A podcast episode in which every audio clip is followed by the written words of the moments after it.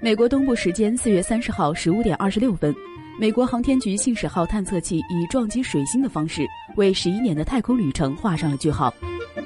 嗯，我想该说再见了。在最后一刻，信使号通过其推特官方账户向地球人告别。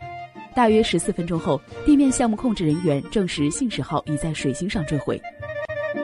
由于撞击发生在水星背对地球的一面，人类无法捕捉到信使号撞击的那一瞬间。美国航天局略带伤感的声明说：“这个探测器孤独地死在了距太阳最近的这颗小小的被炙烤的行星上。”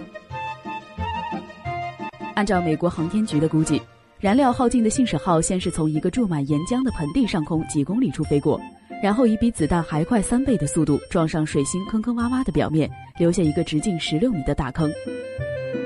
美国航天局解释说，如果信使号还在，它将在这一刻从水星背后飞出。但设在美国加利福尼亚州的监控站没有测到任何信号。